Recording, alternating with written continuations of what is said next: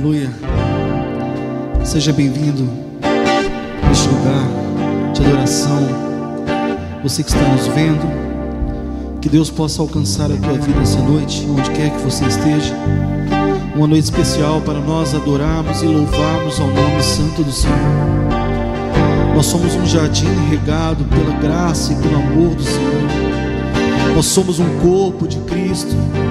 Nós somos sarados e curados porque Ele levou sobre si todas as nossas dores e enfermidades.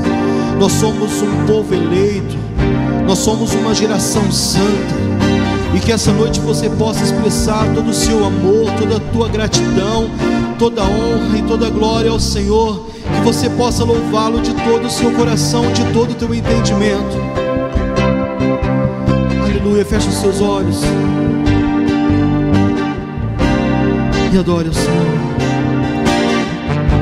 Louvemos ao Senhor, louvemos ao Senhor,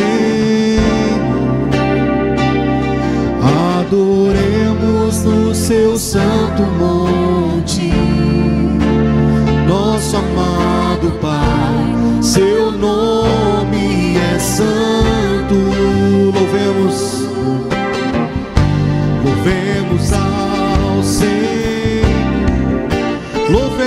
ao Senhor, louvemos ao Senhor, adoremos o seu santo monte, nosso amado Pai, nosso amado Pai, seu nome é santo, louvemos,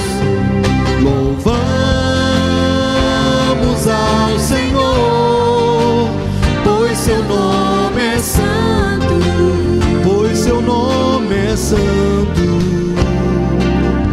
Louvamos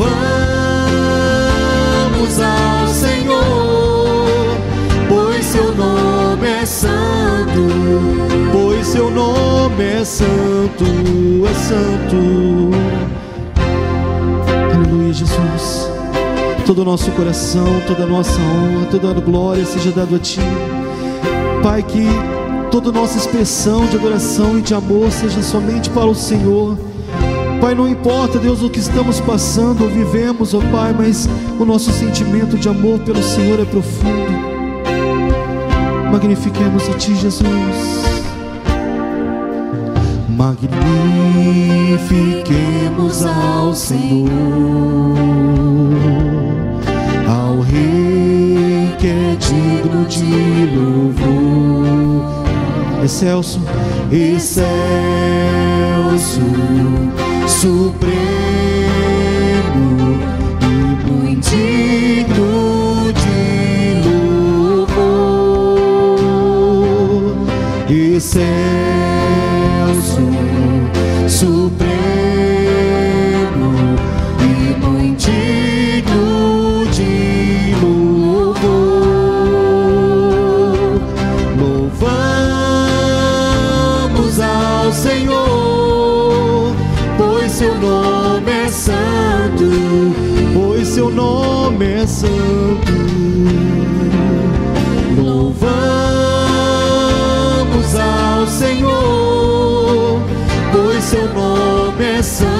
santo, pois seu nome é santo, é santo.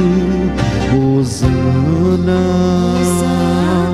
Hosana, Hosana ao nosso Rei.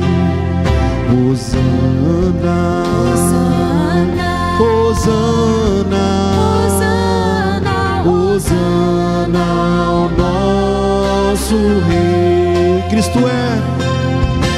Cristo é a nossa vida, o motivo do louvor em nosso novo coração. Pois morreu, pois morreu a nossa morte, para vivermos sua vida, trouxe grande salvação. Cristo é, cante bem forte. Cristo é a nossa vida, o motivo do louvor em nosso novo coração. Pois morreu, pois morreu a nossa morte, para vivermos sua vida, nos trouxe grande salvação.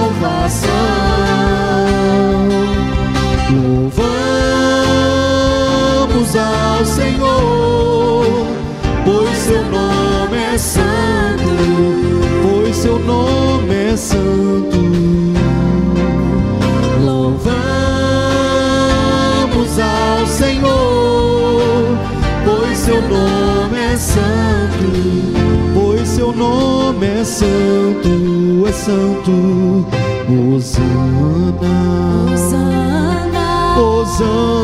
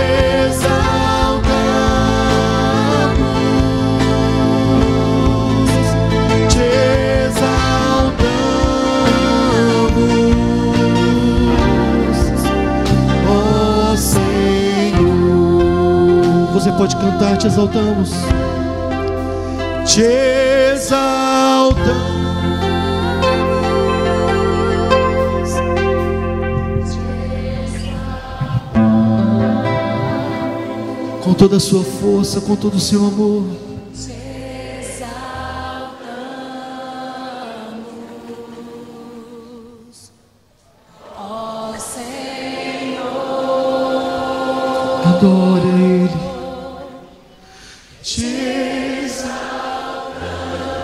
Logo estaremos lá na glória, cantando, te exaltamos, Senhor. Até esse dia chegar, nós estamos te exaltando aqui na terra para também te exaltar nos céus.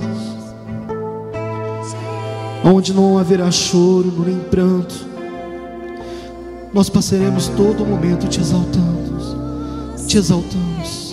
Cante, te exaltamos, te exaltamos, Senhor. Exalta todo momento na glória. Ele está diante do trono, diante de você, você exaltando o nome dele. E esse mesmo Deus está aqui essa noite, por isso exalte, exalte, glorifique. Te exaltamos, ó Senhor. Te exaltamos.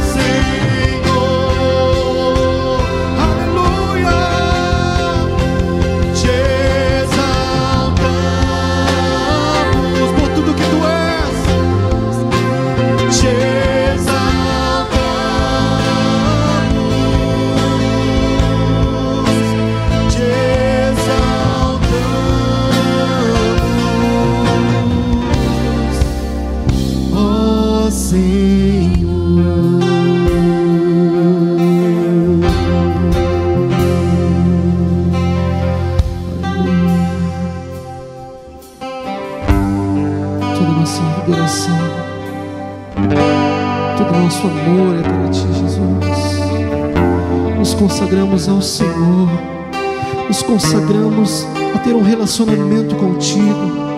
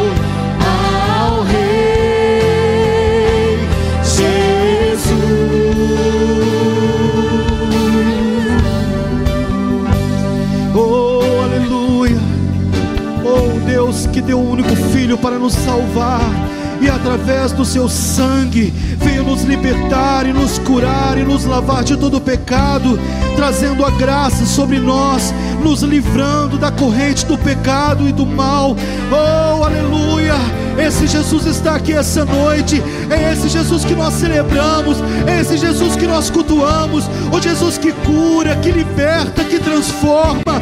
Ele está na tua vida essa noite. Ele está entrando na sua casa, no teu coração. Por isso, louve, exalte a Ele, glorifique. Oh, oh, oh te louvamos, Deus.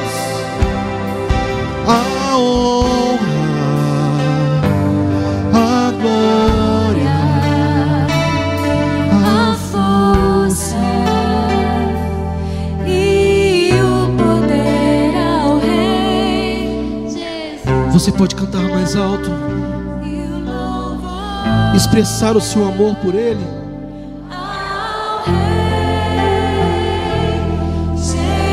Ah, como nós chamamos. Você está sentindo o amor de Deus? Porque Ele está aqui, Ele está aqui, Ele está pairando em vidas essa noite. O amor de Deus está pairando em você. Sinta esse amor, sinta esse amor. Esse abraço que você está sentindo, esse arrepio, o amor de Deus que está entrando em você. Oh, xalabashuri, candalabashuri, andalabash. Aleluia, adore, adore.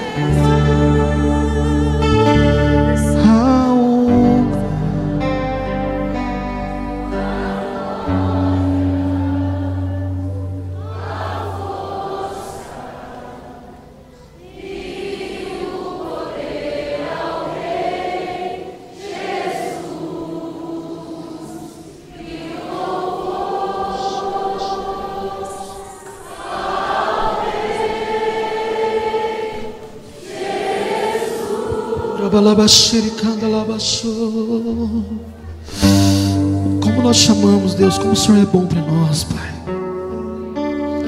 Sinta a bondade do Senhor entrando na tua vida.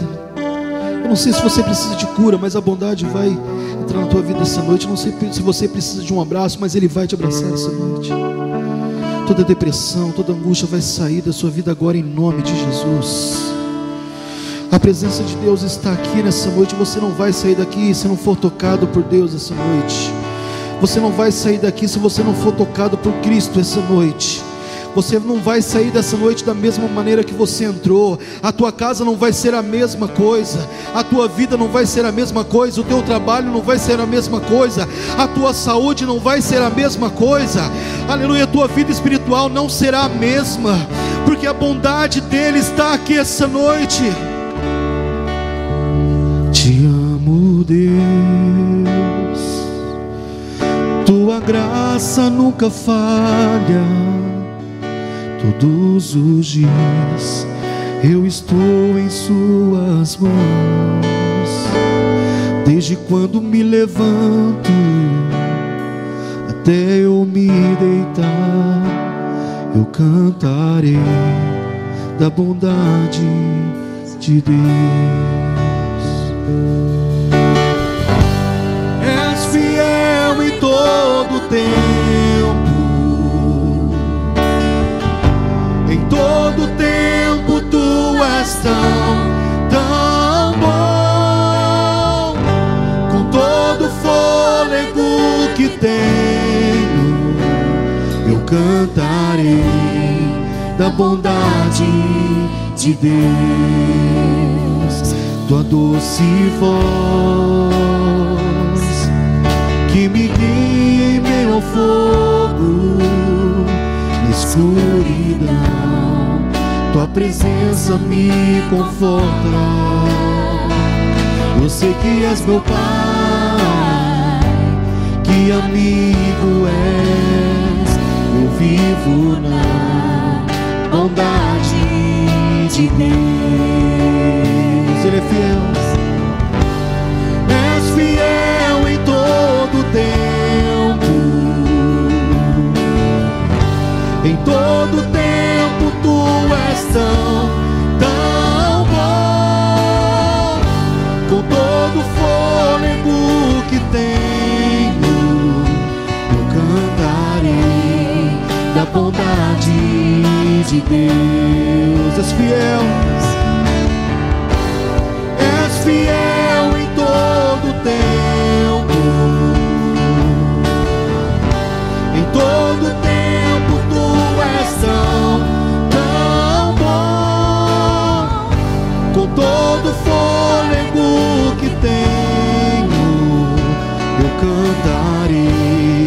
da bondade de Deus.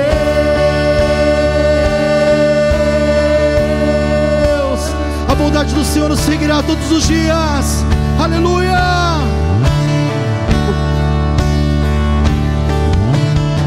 Tua bondade me seguirá, me seguirá, Senhor.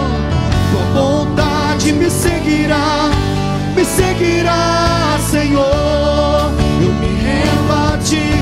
todo meu ser entrego tudo a ti.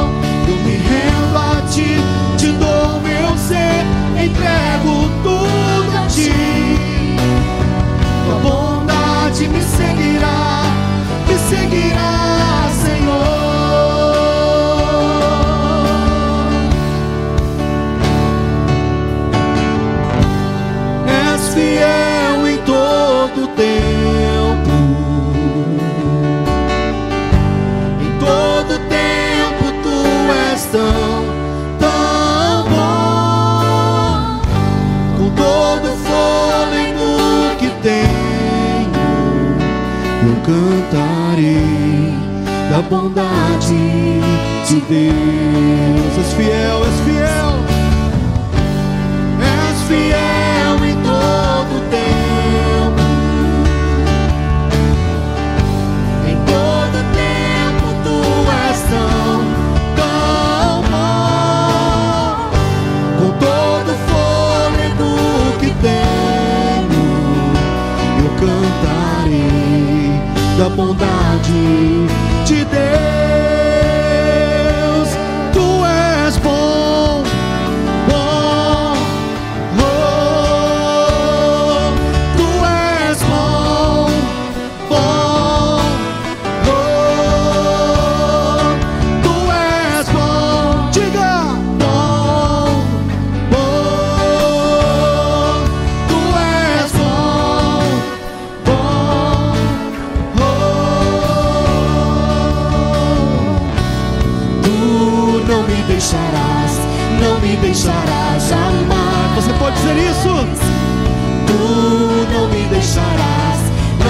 deixará jamais. Não, não, não. Tu não me deixarás, não me deixarás jamais.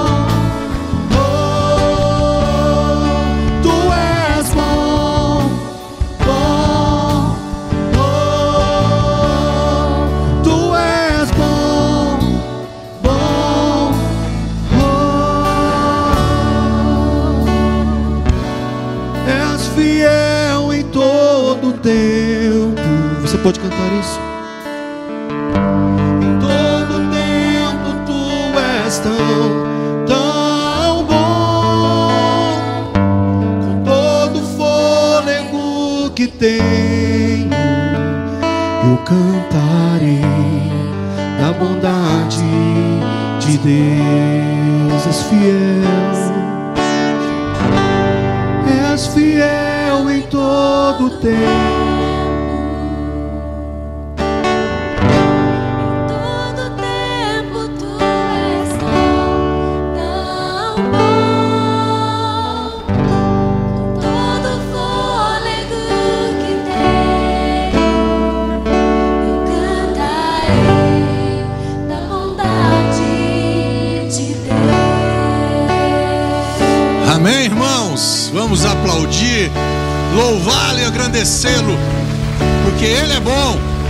Em todo tempo Ele é bom.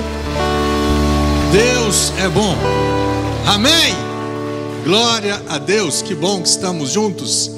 Sentem-se, crianças grandes e pequenas, lá para trás, para vocês conhecerem da bondade de Deus, do favor de Deus, daquilo que Ele tem feito na sua vida, na minha vida. A gente às vezes esquece, né? Não reconhecemos às vezes a bondade de Deus na nossa vida, mas graças a Deus por isso. Um Deus que não muda. Semana passada eu e a Thelma nós estivemos aqui, está em essa chatice de Covid aí, né? Mas é, a Thelma ficou mais. tá meio que uma tossezinha ainda.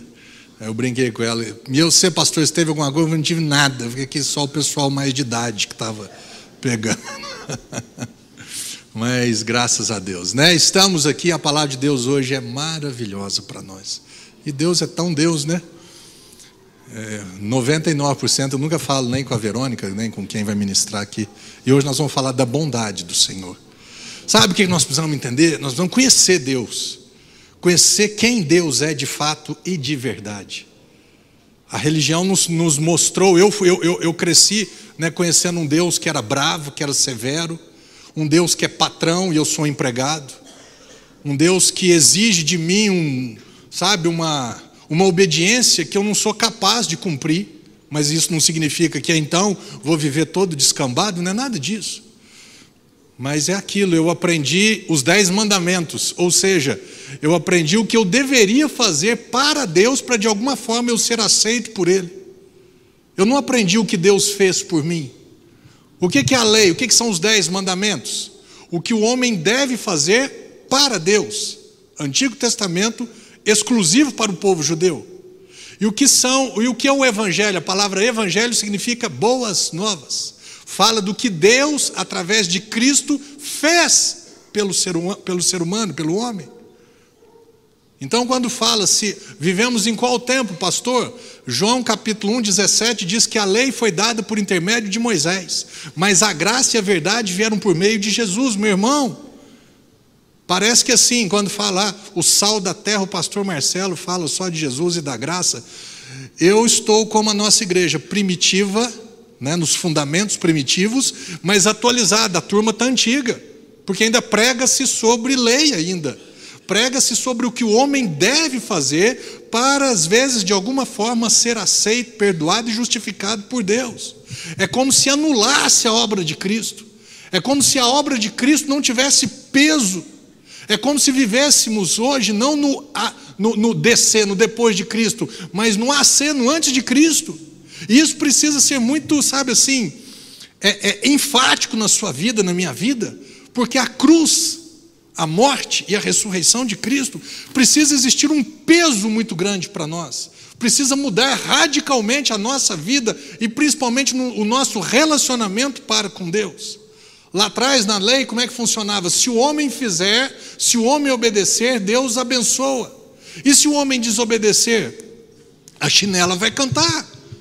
Bênção decorrentes da obediência e maldições decorrentes da desobediência. Deuteronômio capítulo 28, do versículo 1 ao 14 são as bênçãos, porque obedeceu, e do 15, acho que até o 65, são as maldições para aqueles que desobedecem. E quando isso, às vezes, às vezes não, muitas vezes isso ainda é pregado. Você tem que fazer, você tem que fazer, porque Deus está esperando que você faça. Mas espera aí, e a cruz, meu amigo? A cruz não aconteceu para você ainda? A obra redentora, o sacrifício de Cristo ainda não foi. Você não chegou no sacrifício ainda? E uma pessoa que procura viver desse jeito, para mim, infelizmente, desvaloriza o que Cristo fez. Há dois mil anos atrás, Cristo se entrega para perdoar todos os meus pecados e para me justificar, me tornar justo, aprovado e aceito diante de Deus pela fé. Nesse tempo que nós vivemos agora, Deus espera uma atitude minha para Ele me abençoar. E quando eu então eu obedeço, Deus, eu, Deus age é, é, ele, me, ele não me favorece, ele me recompensa. E quando eu desobedeço, Deus também, a mão de Deus pesa. Mas esse é o Evangelho? Ou isso é o que algumas pessoas acham, pensam a respeito do que poderia ser o Evangelho, misturado com lei? Como eu, como eu ouvi de uma pessoa um dia, não, pastor, mas naquela igreja ali também prega a graça. Eu falei assim: o problema é esse, porque também prega a graça. Ou prega-se lei, ou prega-se graça. O problema é que também prega graça. Você está entendendo? O problema é a mistura que Paulo diz. Não sabeis vós que um pouco de fermento leveda toda a massa? O problema é que prega-se lei e põe umas pitadas de graça. O problema é que prega-se o que o homem tem que fazer e de vez em quando também fala sobre o que Cristo fez, senão fica muito pesado. E aí distorce, desvaloriza e chega a dizer, anula completamente o que ele já fez por você e por mim.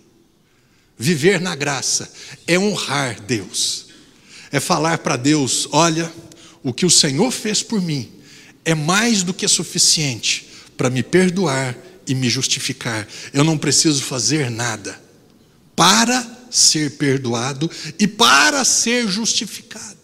Porque o que o Senhor fez, a morte e a ressurreição do teu único filho, foi mais do que suficiente para a minha vida. Esse é o Evangelho. Pastor, mas então você está dizendo que depois disso, depois que você nasceu de novo, você deve sim procurar viver segundo os padrões da Bíblia? Sim. Para ser salvo, não, é porque eu já fui.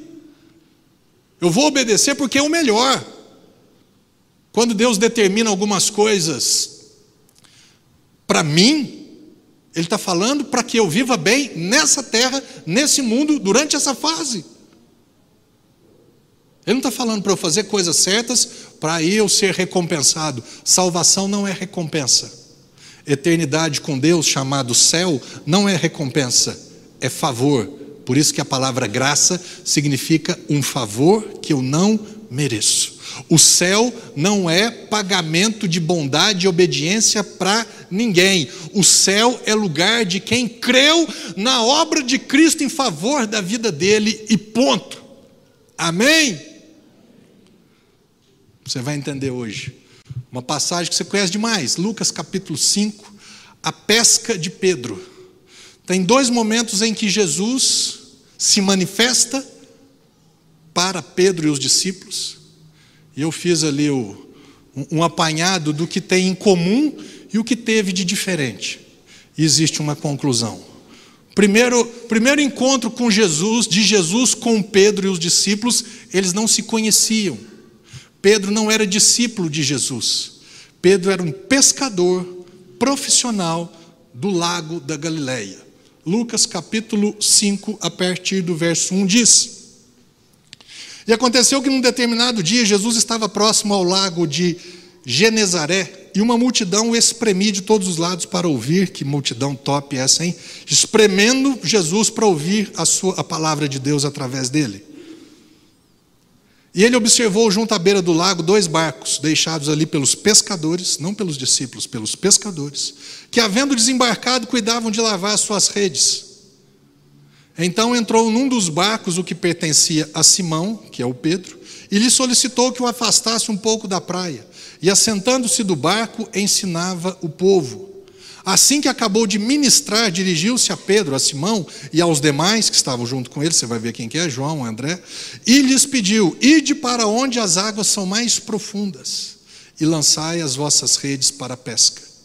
Ao que lhe replicou Simão: Mestre, Tendo trabalhado durante toda a noite, não pegamos nada, todavia, confiando em tua palavra, lançarei as redes. E olha o resultado. Assim procederam e pegaram enorme quantidade de peixes, tanto que as redes estavam a ponto, começaram quase a se romper.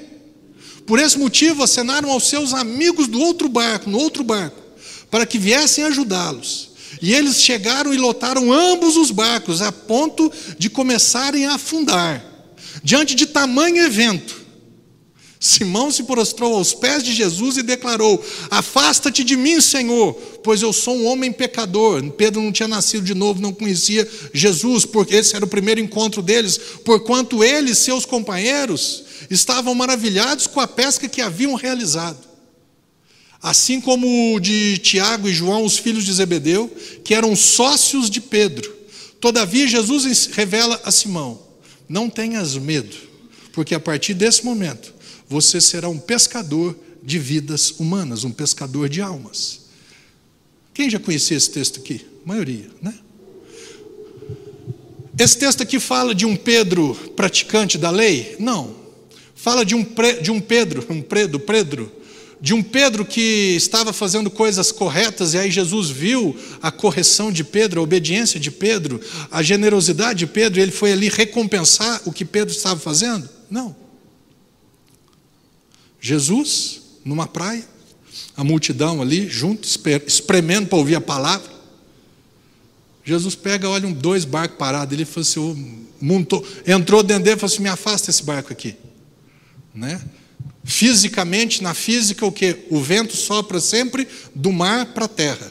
Não tinha esse som top que nós temos aqui. Então, Jesus, como se aí onde vocês estão é a praia e aqui em cima do púlpito é o, o, a, o mar.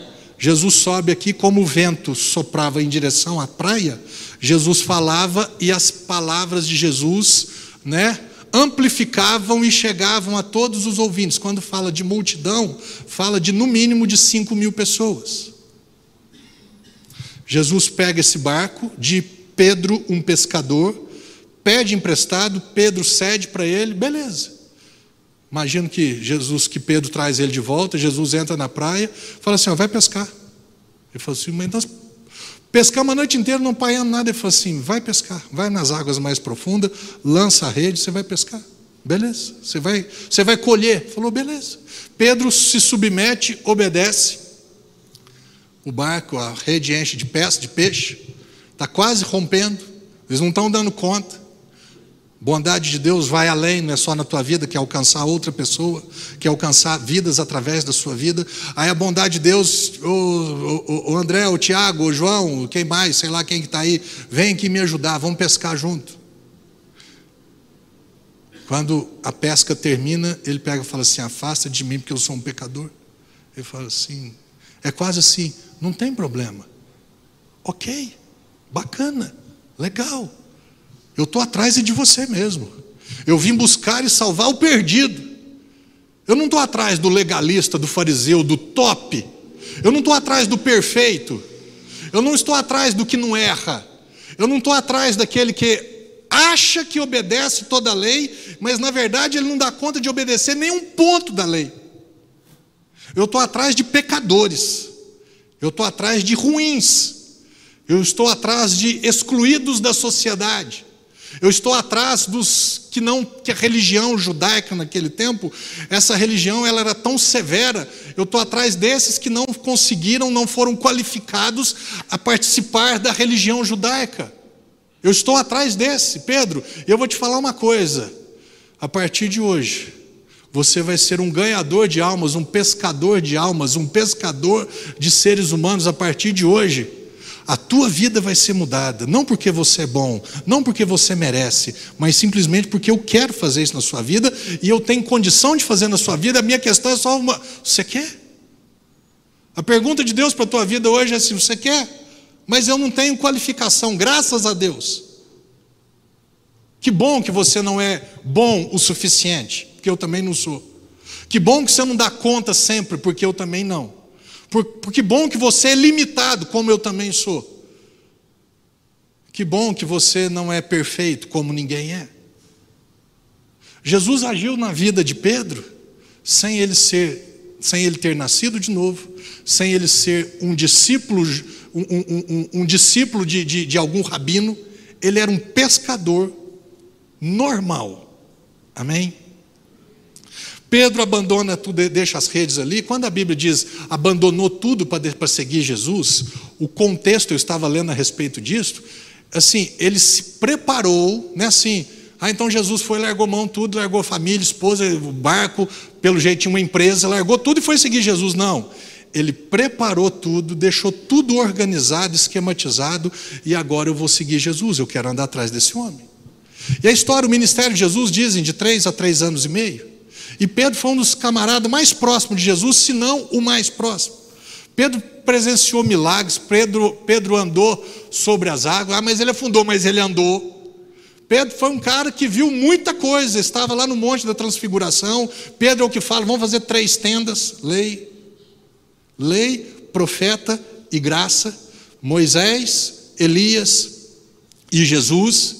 E vem de um som, um som da nuvem dizendo: Esse é o meu filho amado, a ele ouvi. Ou seja, o tempo de ouvir, de viver pela lei, esse tempo passou. O tempo de esperar que as profecias de Elias, Isaías, Jeremias, Ezequiel se cumprissem, esse tempo já, já passou, porque Jesus é a, é a personificação das profecias lá de trás. Então, esse tempo, Pedro, já passou. Ficou das três tendas só faz, se for para fazer, só faz uma para Jesus. É o que nós precisamos aprender também.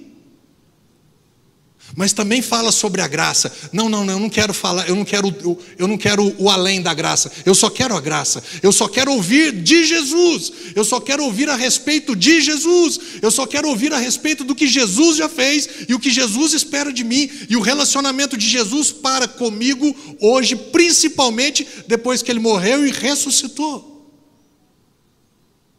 Pedro experimentou muitas coisas com Jesus. Chegou um determinado momento em que Jesus chega e fala assim: Eu vou. Está chegando a hora de eu partir. E nesse, quando eu partir, muitos se dispersarão, vocês vão me deixar. Ele falou assim: Jesus, pode, pensa, Pedro e os, e os onze, ele chega e fala assim: eles podem te deixar, mas eu não. Tipo assim, eu não, eu, eu, sou, eu sou diferente, eu sou eu sou o top one, não é nada de top 12, não, eu sou o cara. Jesus falou para ele assim: Pedro, Pedro, ele falou assim: ó, ainda que eles te deixem, eu não te deixarei. Pedro, eu dou a minha vida por você, Jesus. Ele falou assim: então tá bom. Deixa eu te falar uma coisa, Pedro. Hoje à noite, antes que o galo cante, três, antes que o galo cante, você me negará três vezes. Ele falou assim: você não me conhece. Esse é Pedro. Naquela mesma noite, Jesus foi entregue, foi aprisionado. Jesus está sendo entregue. Tem um versículo, tem até uma pregação muito boa minha.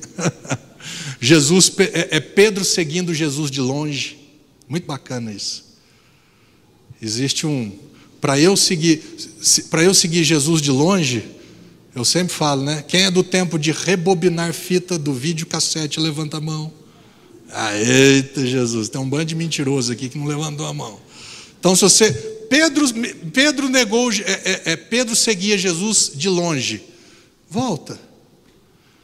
Aonde que. Aonde, quando Pedro começou a deixar de seguir Jesus de perto? Na minha vida, na sua vida, sempre tem alguma fase assim. E às vezes a consequência é essa. Mas não é isso que nós vamos falar hoje. E aí o galo canta e Pedro fica triste, chora, não sei o quê. Jesus morre. Um dia eu preguei sobre isso, ele ressuscita. E é muito bacana, o, sabe assim, eu, eu, eu estou atrás cada dia mais de conhecer o coração de Jesus, de saber como que ele lida comigo. Não é o Marcelo, o Marcelo em cima do púlpito, falando bonitinho palavras dele, mas o Marcelo no dia a dia.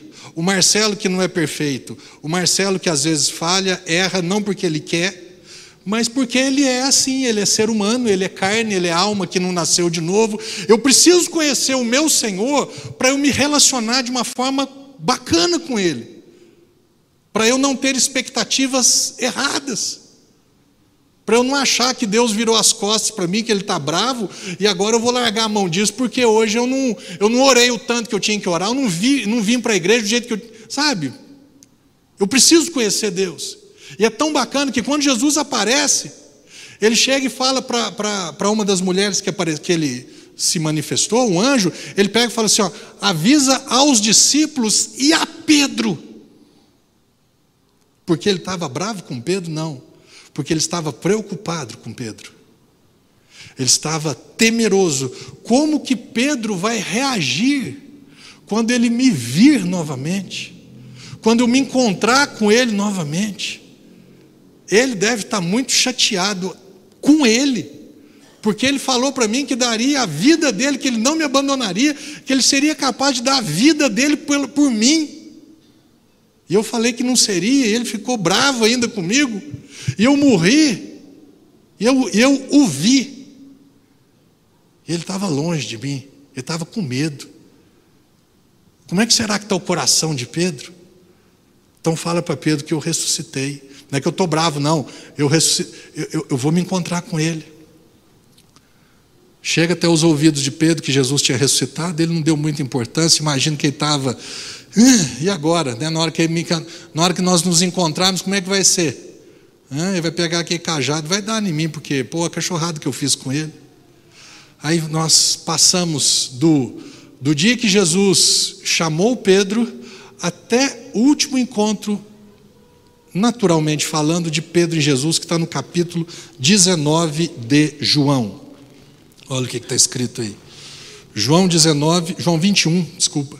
Algum tempo depois, Jesus apareceu de novo a seus discípulos no mesmo lago de Genezaré, que é também chamado de Tiberíades. Simão Pedro, Tomé, chamado Dídimo, Natanael, que era de Caná da Galiléia, os filhos de Zebedeu, Tiago e André, e mais dois de seus discípulos estavam juntos. Simão Pedro, Pedro era sempre o líder, disse-lhes: Eu vou pescar, ou seja, meu irmão, Jesus morreu, Jesus ressuscitou, isso já tinha chegado aos ouvidos de Pedro, e o Pedro, que já tinha convertido, nascido de novo, experimentado coisas que ele nunca imaginou, visto milagres que ele nunca tinha visto, demônio voando para tudo quanto é lado, pessoas sendo curadas, a transfiguração, a manifestação de Moisés, de Elias e do próprio Jesus, ouviu a voz de Deus, viu coisas fantásticas, esse mesmo Pedro Agora ele está fazendo o quê? Ele está voltando para a velha vida dele. Qual? Eu sou pescador, eu vou pescar. Não, mas você não nasceu de novo, você não é um discípulo de Jesus, você não é um evangelista, um pregador, um pastor, Deus, ele, tá, ele quer outras coisas de você. Não, esse Pedro aqui, ele estava desiludido, ele estava sem esperança, ele estava talvez se sentindo até fracassado. Por isso ele falou assim: eu vou, eu vou voltar para a minha vida natural, a vida que eu tenho domínio, a vida que eu controlo, a vida que eu sei viver. E aí ele fala: né? Vou pescar. Simão Pedro falou para os discípulos: Eu vou pescar. E eles o encorajaram: Nós vamos contigo também. Saíram e logo entraram no barco, mas naquela noite nada pegaram. Entretanto, ao clarear da manhã estava Jesus na praia, mas os discípulos não perceberam que era ele. E Jesus lhes perguntou: Moços, tendes aí alguma coisa para comer? E eles lhe responderam: Não. Então Jesus, igual lá atrás, Jesus no lago de Genezaré da Galileia, Jesus com os discípulos, eles passaram a noite inteira, não, pescaram nada. Jesus orienta: lançai a rede ao lado direito do barco e a encontrareis. E assim eles o fizeram, e logo não conseguiam recolher a rede por causa da abundância de peixes. Diante disso, eu amei isso daqui quando Deus me mostrou. Diante disso, os discípulos, o discípulo a quem Jesus amava, disse a Pedro: É o Senhor. Assim que Simão Pedro ouviu que era o Senhor, vestiu sua túnica, pois havia tirado, e lançou-se ao mar. Volta, deixa aquele versículo ali. Diante disso, diante do quê? O que, que eles tinham acabado de experimentar de novo?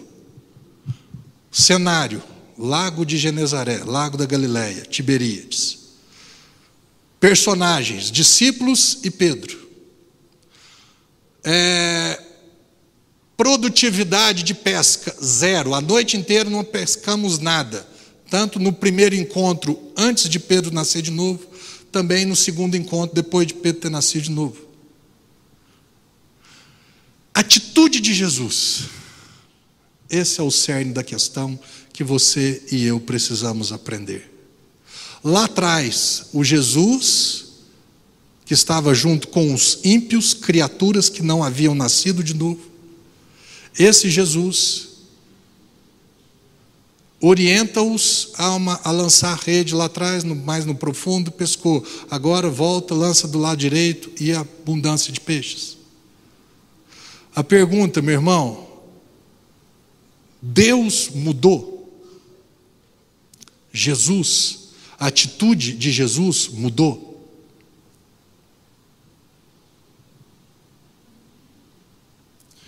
Eles mereciam um Jesus ir atrás deles, puxar a conversa, mereciam que Jesus os orientasse, que eles lançassem a rede para o lado direito para pescar. Não. Deus abençoe em nome de Jesus. Precisava, precisava não. Eles mereciam isso? Não. A pergunta que eu quero fazer para você: você conhece esse Deus? Você conhece o coração de Jesus?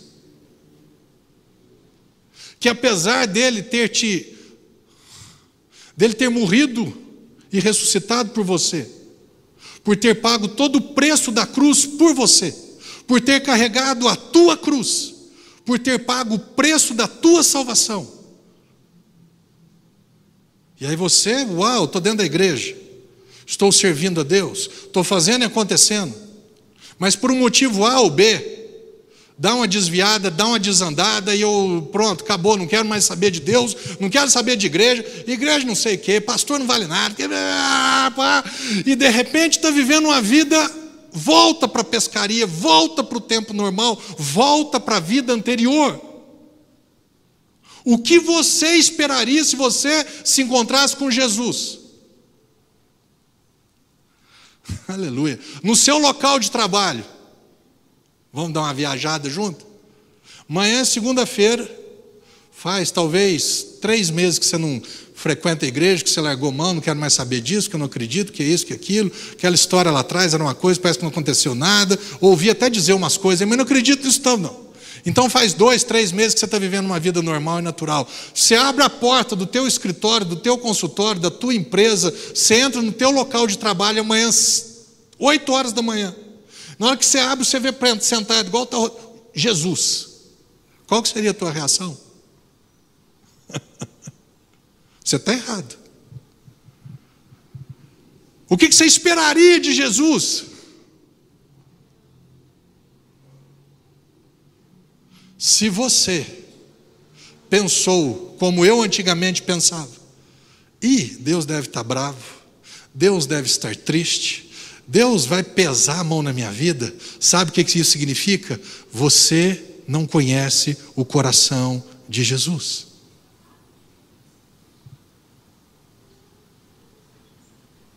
Você esperaria, e aí Marcelo, como é que está seu dia? Ah, Jesus, e essa noite foi ruim para caramba, não fiz nada, não produzi nada, tem umas contas para pagar, estou cheio de coisa aí, minha vida está um angu. Ele fala assim: faz isso. Sabedoria, estratégia, milagre. Será que eu esperaria que Deus me desse sabedoria para resolver a situação? Me desse uma estratégia para eu sair desse buraco que eu mesmo cavei para mim? Essa, qual que é a expectativa que você teria ao ter um encontro com Jesus, só que você é errado? Porque lá, quando a gente está certinho, pelo menos no nosso padrão, a gente às vezes até cobra de Deus. Porque, olha, eu tenho vindo à igreja, eu canto, eu prego, eu sapateio, eu faço pirueta, eu faço um monte de coisa, e você não faz nada para mim, Jesus. Vivendo de segunda lei também. E quando a gente está tudo errado, não estamos fazendo nada daquilo que deu, ou pelo menos achávamos que Deus tinha uma expectativa que fizéssemos. Aí que a gente não ora mesmo. Tá não quero saber de Deus, não quero saber de igreja, não quero falar com ninguém. Pastor, nem me liga, porque. Você está entendendo como que é urgente que você e eu conheçamos o coração de Jesus? Porque nós vamos errar.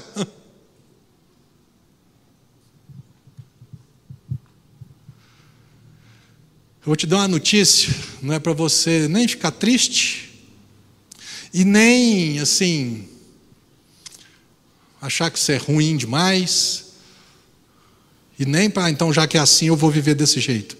Eu tenho certeza absoluta que em 24 horas cada dia nós erramos muito mais do que acertamos.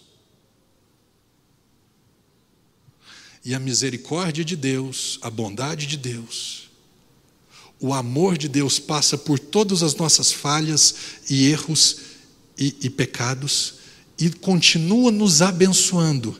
E a gente, às vezes, por causa de uma coisinha que nós acerta, uai, Deus, você não vai fazer nada?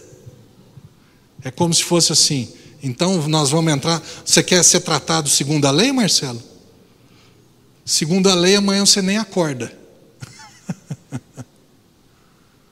Por quê? Porque eu só acordo porque as misericórdias do Senhor se renovam a cada manhã. E esta é a razão de não sermos consumidos. Grande é a tua fidelidade.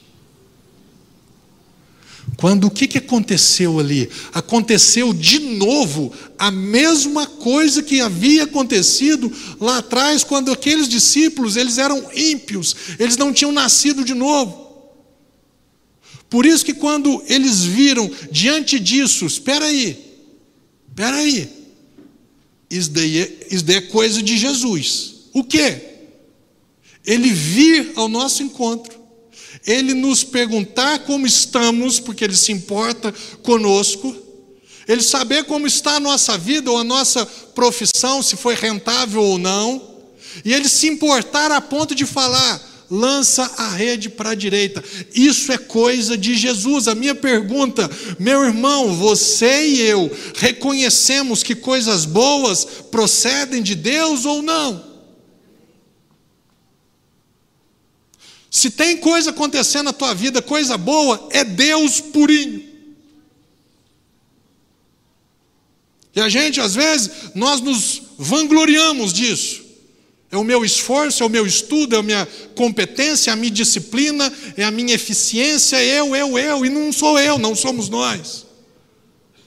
Se eu estou pescando, é porque foi Deus quem me orientou a fazer uma boa pesca. Ah, pastor, mas o ímpio, Pedro, era crente?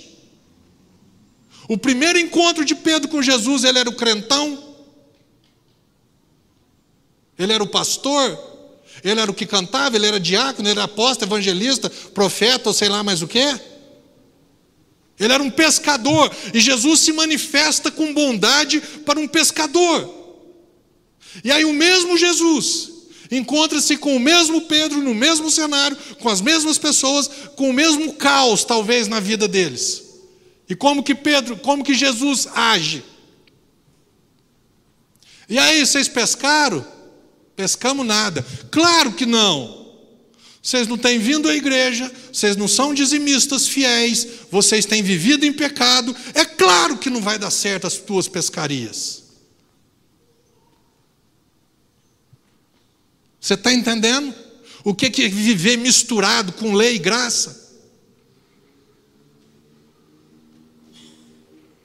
Por isso, quando chega aos meus ouvidos, prega-se um pouco de graça, prega-se um pouco de lei, mas também prega graça, pastor. Meu irmão, você não sabe o perigo, o engano que você está vivendo. Porque um dia você é filho de Deus, porque Deus te ama do jeito que você é. E no outro dia, você quer que a tua vida dê certo, você tem que fazer, você tem que fazer, você tem que fazer. Espera aí. Eu sou quem? Eu sou um filho de Deus ou eu sou uma ovelha de um pastor? Eu sou membro de uma igreja ou eu sou o filho de Deus? E aí as pessoas não sabem, elas não têm identidade formada, elas não, elas não sabem se elas são salvas ou elas estão salvas. Pastor, qual que é a diferença? Não, quando eu faço tudo direitinho, eu tenho certeza que se Jesus voltar hoje, eu vou para o céu. Já escutei isso quantas vezes?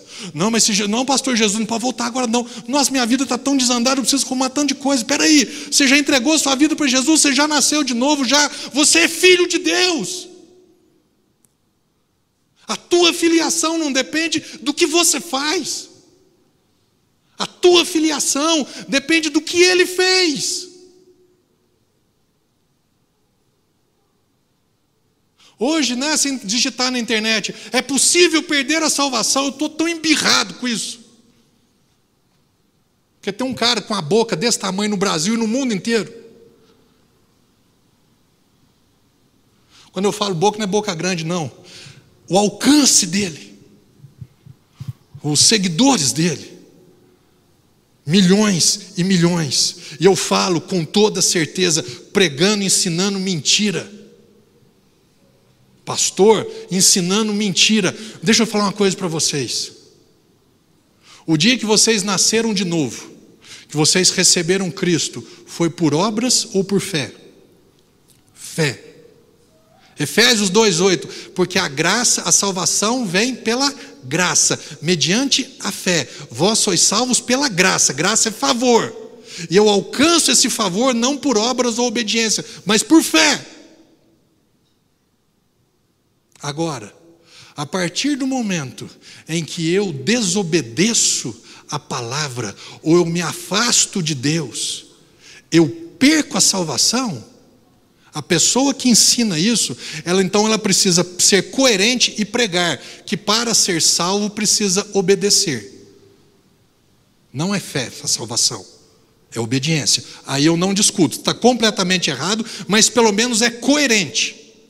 A incoerência está em ser salvo por fé, não por obediência, mas por fé, não por obras do que você faz, mas a fé naquele que, naquilo que Cristo fez, e depois vir falar que, pra, que pode perder a salvação quando desobedece.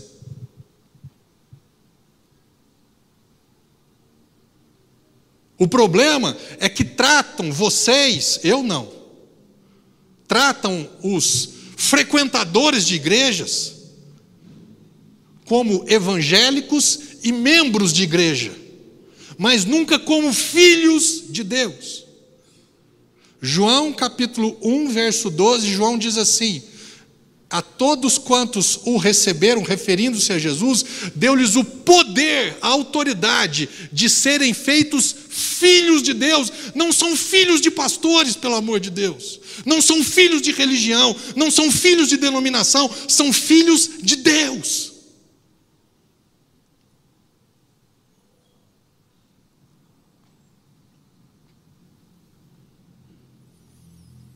Chegar para o Juan, falar mal do Davi. Eu chego lá na salinha, aí chega uma professora e fala, pastor, esse menino aqui, ó, chama Davi, não aguento ele, bagunceiro, falando palavrão, brigando com todo mundo, me chutou a canela.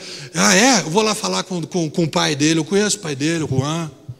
Juan, isso daqui não presta, isso daqui não vale nada, isso daqui. Ei, é meu filho, não é teu.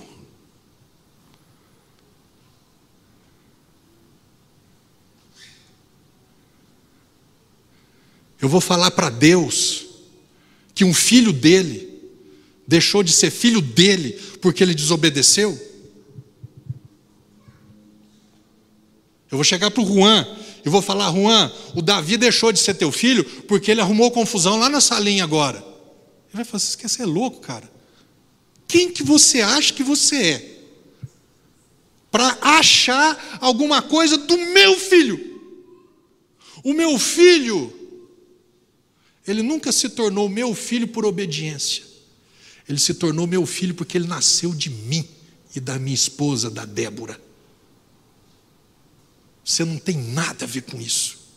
Você não tem direito de falar do meu filho. Você está entendendo?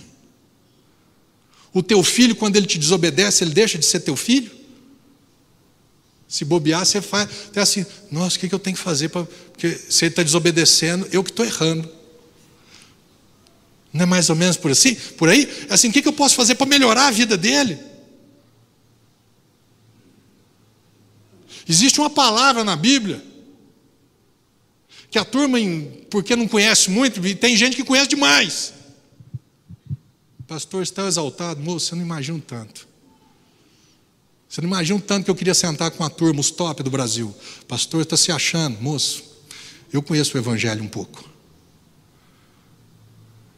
Coloca para mim, Letícia, Hebreus capítulo 6, a partir do verso 4. Uma coisa é perder, isso não se perde. Outra coisa é rejeitar. Isso é outra coisa muito distante. Existe até uma pregação que eu fiz, a diferença de perder salvação e apostatar da fé, rejeitar o que Cristo fez. Hebreus 6,4. Ora, é impossível que aqueles que uma vez foram iluminados, experimentaram o dom celestial, se tornaram participantes do Espírito Santo, e provar os benefícios da palavra de Deus e os poderes da era que há de vir, Mas desobedeceram a Deus. Não. A palavra é apostataram da fé. Apostatar é rejeitar. Uma outra perguntinha. Davi, é, é Davi Débora. Juan e Débora. Davi, daquele tamanho já deu trabalho. Já deu vontade de juntar para o pescoço. Não é possível um trem desse. Vocês já rejeitaram ele? Mas como não? Ele desobedeceu, ele não merece ser filho de vocês, porque ele não é perfeito, Débora e Juan. Pastor, se eu não quisesse, se eu quisesse filho perfeito, eu não teria feito filho. Deixa eu fazer uma perguntinha para vocês. Um dia falaram assim para mim, pastor, mas como é que Deus é? Deus sabe todas as coisas, Deus é onisciente, Deus é onipresente, Deus é. Ele não sabia que Adão e Eva ia pecar? Eu falei, sabia. Por que, que ele fez? Eu falei assim, porque ele é Deus. Ele não queria robô, ele queria uma família, e família é desse jeito aí. Levanta a mão, por favor, com sinceridade, quem tem uma família perfeita de todos os lados. Levanta a mão. Ah, ninguém tem família perfeita? E agora deixa eu fazer uma pergunta, continuando. Apesar de você não ter família perfeita,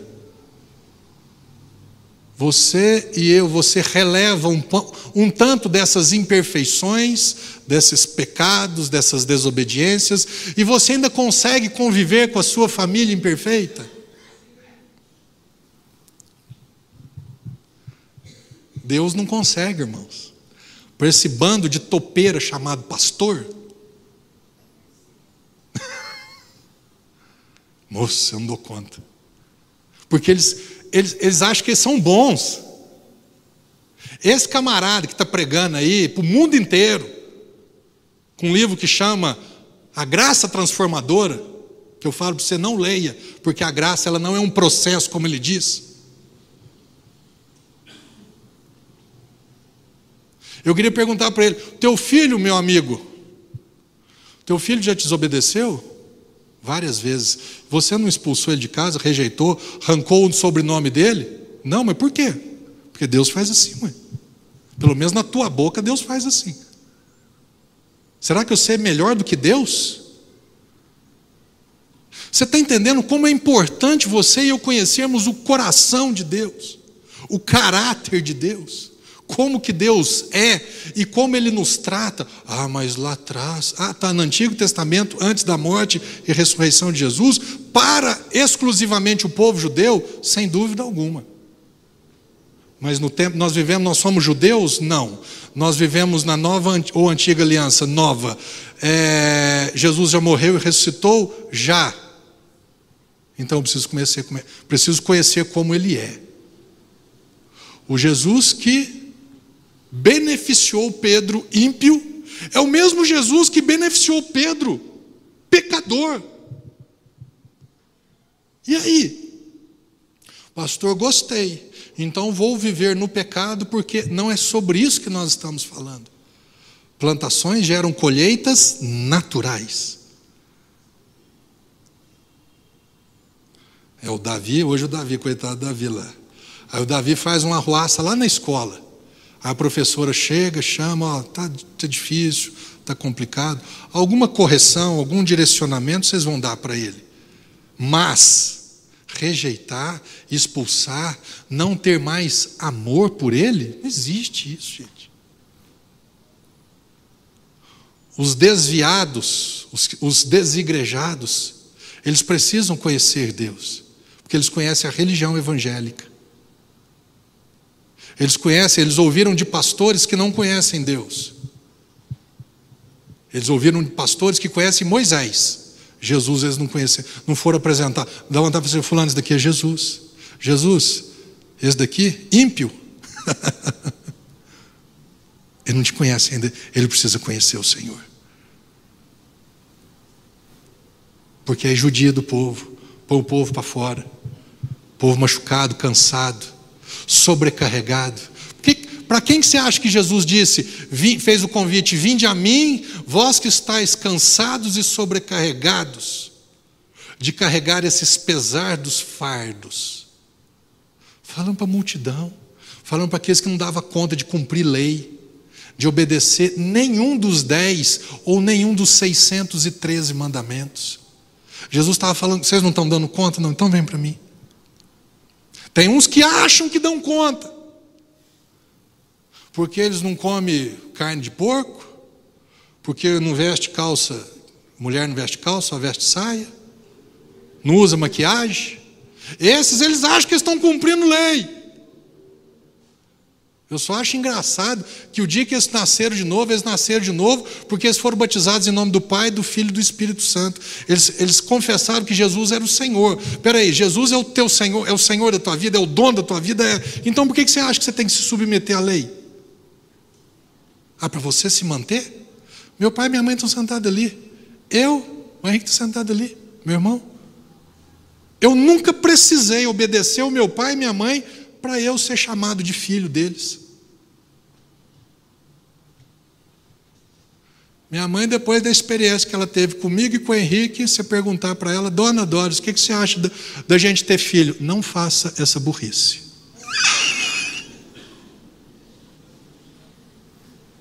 Mexe com isso não. Filho é uma benção, mas. Mas foi eu, como ela fala assim, e tem que cuidar, eu e teu pai, teu pai e eu, nós temos que cuidar, porque fomos nós que colocamos vocês no mundo. Eu falo, chupa essa manga que é tua. Ei, eu nasci porque eu sou bom? Eu me tornei filho de Deus por obediência, por retidão? Não, não, não tem nada a ver comigo, não, moço.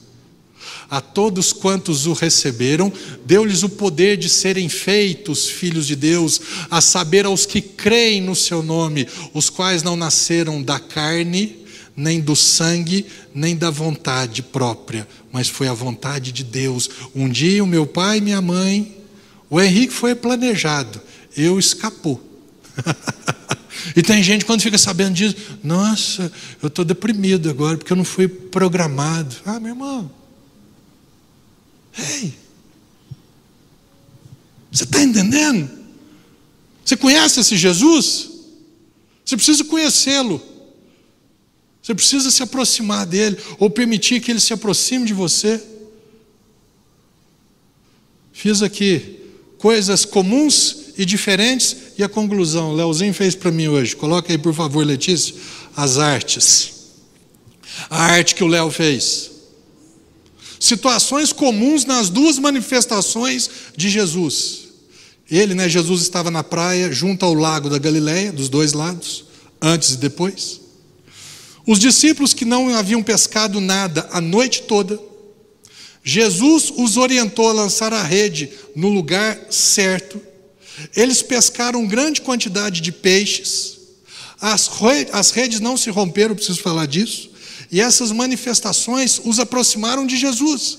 Aqui, nenhum era crente, nenhum era discípulo, ninguém tinha nascido de novo.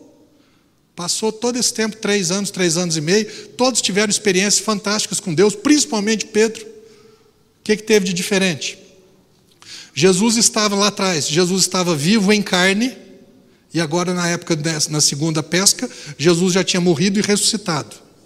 Segundo ponto, Jesus lá, Pedro lá atrás, ele era uma criatura. Ele não havia nascido de novo ainda, mas agora ele já, tinha, já era filho, já tinha nascido de novo. Antes pescaram somente para si mesmos.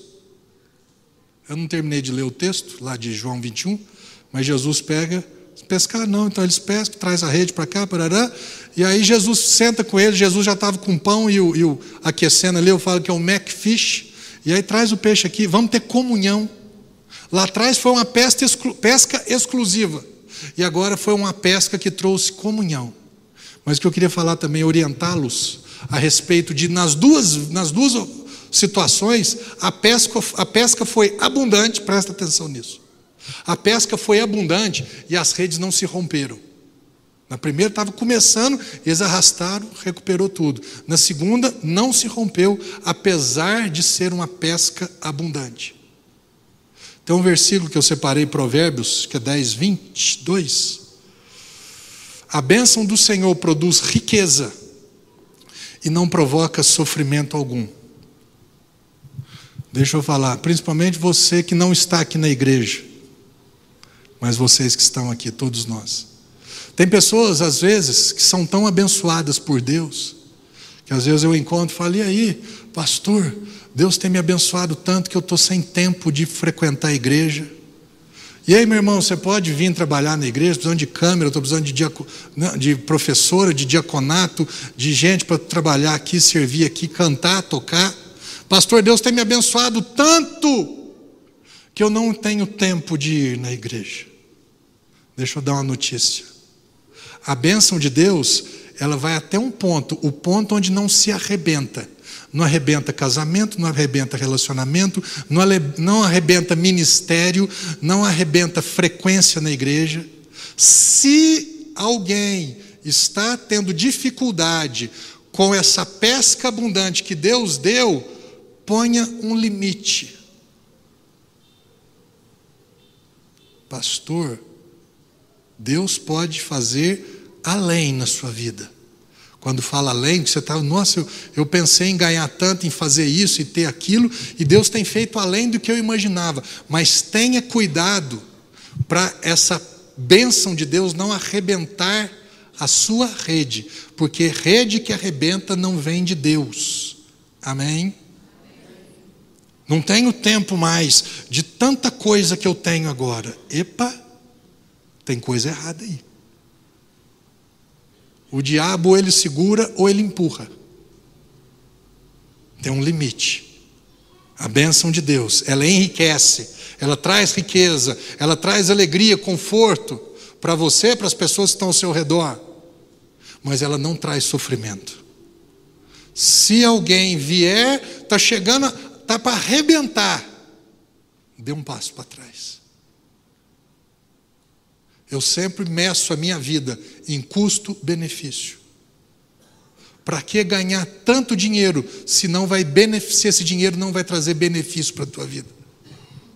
Tem gente que tem tanto dinheiro, ganha tanto dinheiro que ele não tem tempo para desfrutar do dinheiro que ele ganha.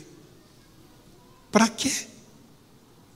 O dinheiro ele tem um motivo, um propósito trazer conforto para a sua vida, produzir algo que você, você vai ter experiências, alegrias, viajar, ter um lugar bacana, uma casa, isso, aquilo, ok.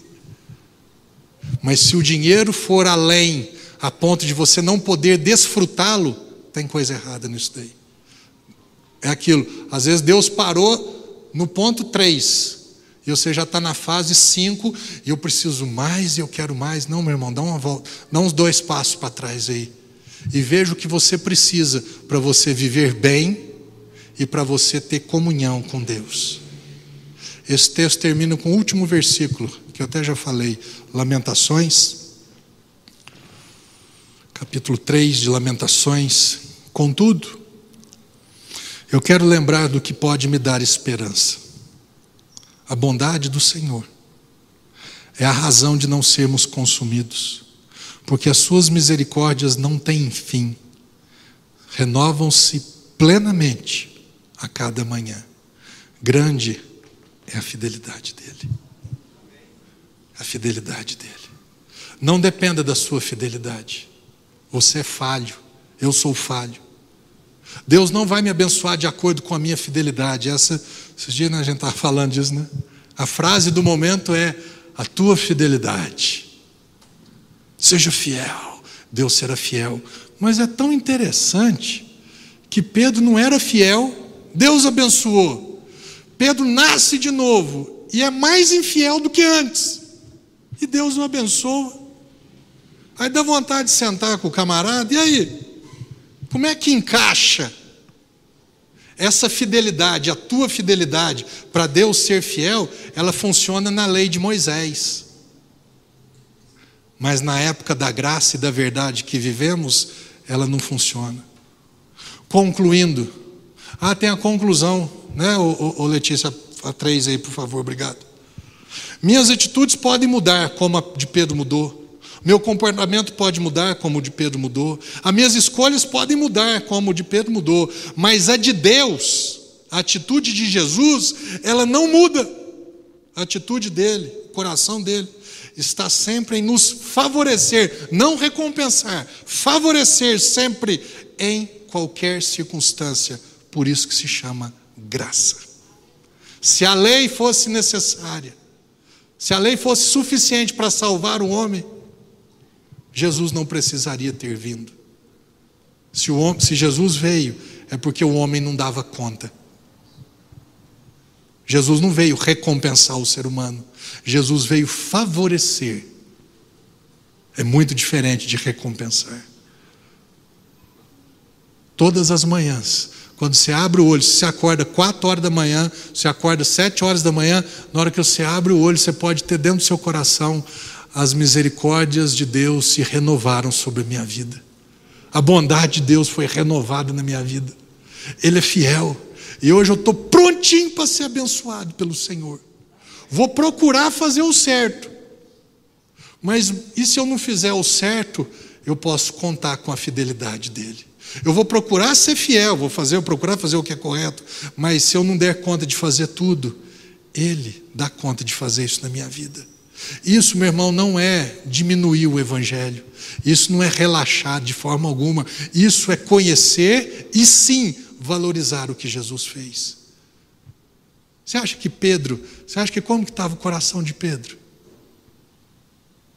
Quando Jesus encontra com ele, já preguei sobre isso. Eles tomam um café, bate um papo. Pedro, vamos sentar, um, vamos bater um papo aqui nós dois. Ô Pedro, você me ama? Ele fala, te amo. Pedro, você me ama? Eu te amo, Jesus. Ô Pedrão, ele falou, você sabe de todas as coisas. Deixa eu trazer para vocês a revelação, ou ensinar, ou o que é, o que é verdade. A, a, a Bíblia na, na, no Novo Testamento está escrita em grego. E a palavra amor em grego, ela tem quatro palavras para amor.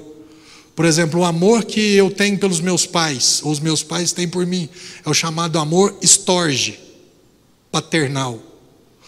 O amor que eu tenho pela minha esposa, que é amor de atração física, é o chamado eros. O amor que eu tenho por vocês, que é o fraternal, o filho, é o amor filho. E o quarto amor qual que é?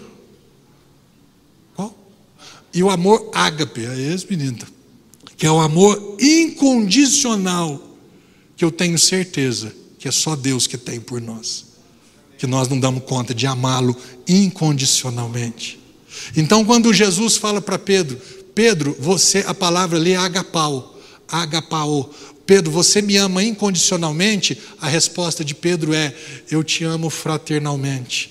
Pedro, você me ama incondicionalmente? Jesus, eu te amo fraternalmente. Jesus agora vai assim: ó, Jesus, o Pedro, você me ama fraternalmente? Ele fala assim: ó, Você sabe que eu te amo. Ou seja, você sabe o nível de amor que eu tenho por você. Sabe o que significa isso, meu irmão? Deus nos conhece. Deus sabe que tem dia da sua vida que você fala, ah, Deus está de brincadeira comigo. O que, que você, a gente faz birra, resmunga. Mas rejeitá-lo, apostatar da fé, abandonar a fé, não existe isso. Jesus pega e fala para ele: apacenta as minhas ovelhas, cuida dos meus cordeiros e me segue, Pedrão. Vamos. Você acha que Pedro foi chamado por Jesus no auge, no top, porque ele amava ágape, amava incondicionalmente? Ele amava no máximo como um amigo. Eu gosto de você, Juan. Pastor, mas você me ama? Juan, eu gosto de você. Mas, mas pastor, Pedro, ô, ô, Juan, já já eu não sei nem se eu gosto de você. Ô oh, gente, nós somos assim. E Deus sabe que Deus quer sinceridade. Ele não quer um, ele não quer um, um personagem aqui em cima, não. Para finalizar, sabe o que, que a palavra hipócrita significa? Uma pessoa que representa um personagem. Fulano é hipócrita, ou seja, ele não é isso que ele está dizendo que ele é. Ele está se portando como um personagem. É a mesma palavra hipocrite em grego, é a mesma palavra, estou vendo o Marquinhos lá, é a mesma palavra para ator.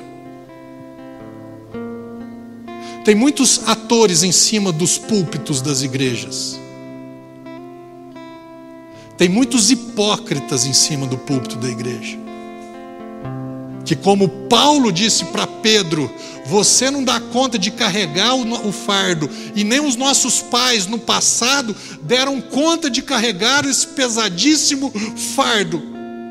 E por que que você, Pedro, está querendo lançar esse jugo nas costas deles? Você tem que entregar tudo, meu irmão. Você tem que. Yeah. Mas você faz isso, pastor? Não faz. Então tinha que começar o ser.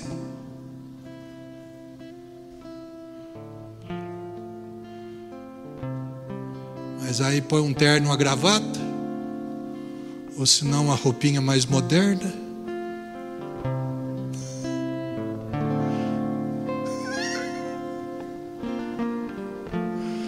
Oh Jesus! O camarada acha que ele é alguém. E Jesus está falando, e aí? Você gosta de mim?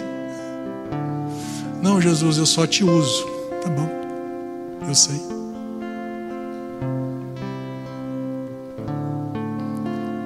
Essa ceia de quem? É do Marcelo, do Sal da Terra, ou é a do Senhor? Vamos participar da ceia do Senhor. Aí quando vai falar da ceia do Senhor, mas aí cada igreja tem a sua. Dou conta não, meus. Na ceia A, na igreja A, só pode participar da ceia quem é batizado naquela igreja. Isso é verdade. Na outra igreja, a ceia do Senhor, pode participar quem é batizado. Se seja naquela denominação e outra, tudo bem. Na outra igreja, a chamada ceia do Senhor, só pode participar quem está em comunhão com Deus. Não entendo muito isso, mas aleluia. Agora, a ceia do Senhor participou João, que ele, entenda isso, João, que escreveu o Evangelho de João, o único momento, única passagem da Bíblia que diz que João era o que mais amava Jesus, foi ele que escreveu dele mesmo. Olha que bicho pilantra. Lucas não falou, Marcos não falou, Mateus não falou, Jesus não falou. A menção de Jesus para João era diferente. Como é que é, pai? Filhos do trovão? Jesus chamou ele de filho do trovão, mas ele falou que ele era o discípulo que mais amava Jesus. Quem que estava na ceia do Senhor? João, o que se achava. Tomé, que depois que Jesus morreu e ressuscitou, ele falou assim: se eu não puser a mão no, no, na mão, a mão, a minha mão na mão furada dele, não, não acredito não. Ele cria em Jesus. Participou da ceia Pedro, o mesmo Pedro que Jesus falou assim: ó, hoje ainda. Três vezes, viu, Pedro? Antes do galo cantar, três vezes você vai negar. Ah, você está de brincadeira comigo. Participou. E o top dos top, né? Judas. Jesus, eu falo, na ceia de Jesus, na comunhão ali de Jesus, existia tanto amor inclusivo, não um amor exclusivo, mas um inclusivo que Jesus disse assim: Hoje ainda um de vós me negareis. E eles perguntaram: Quem, Senhor? Jesus, aquele que eu, que eu der o pão, que eu molhar, esse vai me negar. Jesus pega um pedaço de pão, molha no vinho e entrega para Judas ninguém viu, ninguém entendeu, e o próprio Jesus não o rejeitou. A pergunta é: qual que é a ceia do Senhor? Você vai participar agora da ceia do Senhor. Não é a do Marcelo. Não é a padrão sal da terra. É a do Senhor. Como Deus um dia falou para mim lá atrás, nunca mais esqueci. Escolha o personagem que você será. Você pode ser o Pedro, o João, o Tiago. Judas não, né, irmão? Mas quem é você? Pastor, eu sou eu sou João. É? Ah, eu acho que eu amo Deus mais do que todo mundo. Pode participar. Eu sou o Pedro. Eu falo mais do que faço. Participe. Eu sou Tomé, pastor. É, você não acredita tanto assim? Não. Pode participar. Essa é do Senhor. Paulo diz: Porque eu recebi do Senhor o que também vos entreguei. Na noite em que foi traído, tomou um pão, primeiro é o pão. Tendo dado graças, disse: Esse é o meu corpo que é dado por vós. Eu gosto do fazer isso em memória de mim. Depois de ter ceado, também tomou um cálice e disse: Esse cálice é o sangue da nova aliança, não é da antiga, não, da nova aliança, que é derramado em favor de muitos para a remissão de pecados. Fazer isso em memória de mim. A ceia do Senhor é para que você e eu sejamos lembrados, relembrados do que Ele fez por nós. A ceia do Senhor não fala do que, o que nós fazemos para Ele, mas do que Ele fez por nós. Pastor, mas ali Paulo diz: quem comer e beber indignamente, do, comer e beber o sangue de Cristo indignamente, será acusado disso aqui. Ali fala: você tem consciência do que Cristo fez? O, o exame não é para você olhar para si, é para você olhar para Cristo. É, pastor? Coloca para mim, Letícia, quanto que é? 1 Coríntios 11, a partir do 23, 24, 25, 26. Quero que você leia isso. Eu, eu já tenho um tempo que eu não tenho pressa de terminar as coisas de Deus mais. Ainda mais fiquei um dia sem pregar, meu irmão. Hoje não acaba, não. Pode passar o 24. 25, 26, que esse eu já falei, 27. Por esse motivo, quem comer do pão ou beber do cálice do Senhor indignamente será culpado de pecar contra o corpo e o sangue do Senhor. Examine, pois, cada, si, cada um a si próprio, e dessa maneira coma do pão e beba do cálice. Pois quem come e bebe sem ter consciência do seu corpo ou do corpo do Senhor? É do Senhor. Então você precisa fazer um exame ter para ver se você tem consciência do que Cristo fez. Sim. Não do que você fez. Não é libertador. Jesus morreu. Começa falando o quê? O corpo dele, esse pedaço de pão é o corpo dele, esse suco de uva é o sangue dele. Corpo que foi castigado para me trazer paz, o suco de uva que foi o sangue dele derramado para perdoar meus pecados. Eu tenho consciência do corpo e do sangue de Cristo. Eu entendi o que ele fez, porque se eu entendi, eu posso ser beneficiados, beneficiado. E se eu não entendi, eu não serei beneficiado. Continuando o versículo, por favor, Letícia. Pois quem come e bebe sem ter consciência do corpo do Senhor, do que o Senhor fez por você, come e bebe para sua própria condenação. Qual condenação? Por essa razão, há entre vós muitos fracos e doentes e vários que já dormem. Ou seja, quando você e eu não temos consciência do que Cristo fez para me beneficiar, trazer cura, saúde, milagre, riqueza e por aí vai. Às vezes eu tô, fico fraco, eu estou doente e às vezes dorme cedo, dorme antes, morre antes. Porque não teve consciência do corpo do Senhor, não entendeu o que Cristo fez por ele.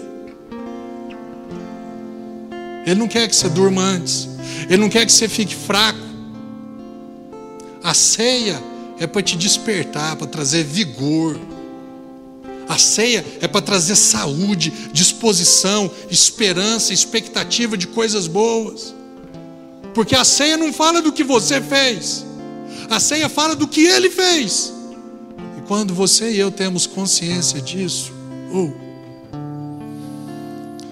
tudo muda nas nossas vidas. Por isso eu te convido, todos vocês, a virem para participar da ceia do Senhor.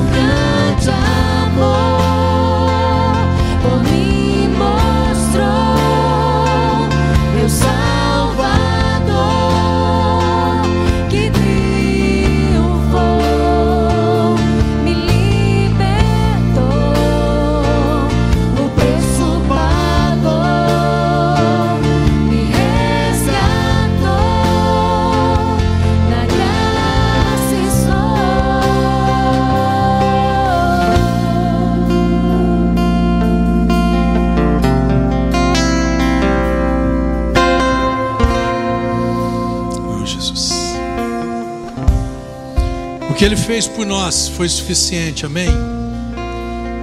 Nós não merecemos o que Ele fez, por isso chama-se graça, favor que nós não merecemos. Esse pedaço de pão, dois copinhos, você tirar um, o pãozinho está ali. Ele representa o corpo de Cristo, o corpo que foi moído, traspassado, ferido.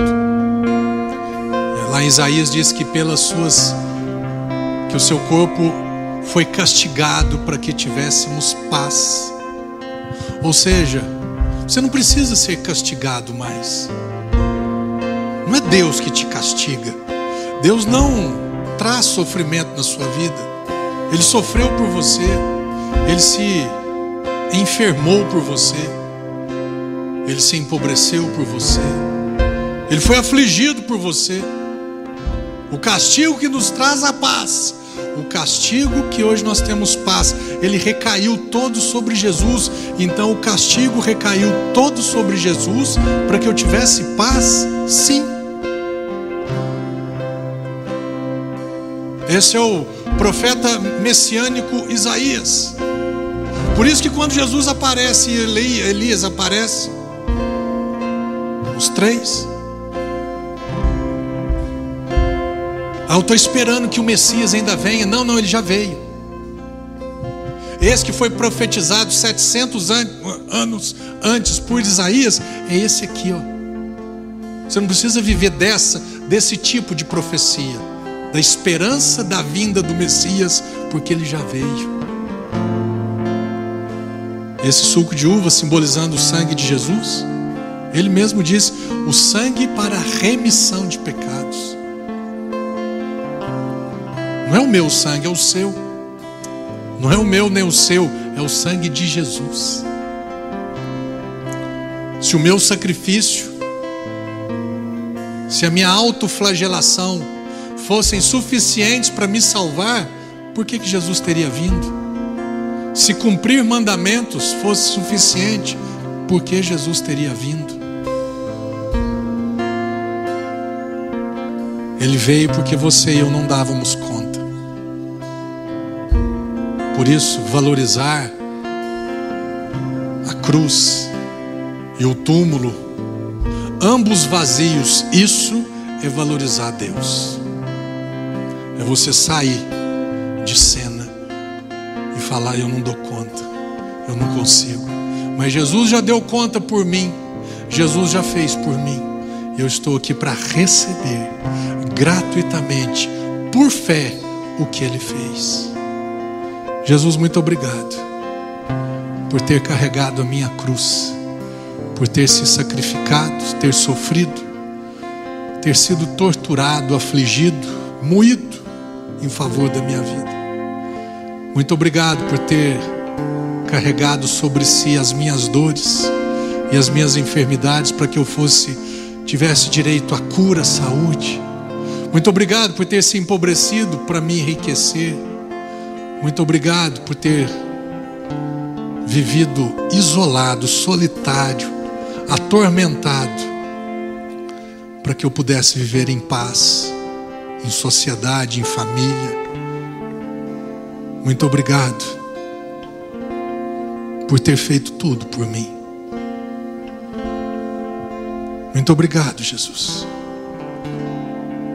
por ter feito tudo por mim. Muito obrigado, porque o Senhor não mudou. O Senhor continua desejando o bem para minha vida. Desejando, querendo que a minha vida dê certo. Apesar de muitas infidelidades. De muitas vezes eu me, eu me passar como um Pedro que te nega. Me passar como um Tomé que nem crê em tudo que o Senhor faz às vezes me achar como um João,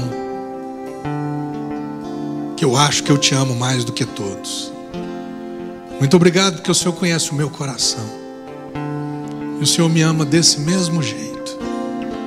Muito obrigado porque as tuas misericórdias a cada manhã, o teu desejo de me fazer bem, cada manhã é renovado. E eu posso me levantar todas as manhãs esperando, tendo a expectativa de coisas boas, porque grande é a tua fidelidade. Muito obrigado, porque que nós vamos comer e beber agora é para sermos lembrados do que o Senhor fez, do teu grande amor para com cada um de nós. Muito obrigado, porque nós vamos comer saúde, vamos comer riqueza, vamos comer paz, bem-estar nas nossas vidas através do simbolismo desse pedaço de pão que é o teu corpo. Beba, meus irmãos, coma, meus irmãos, em o nome de Jesus.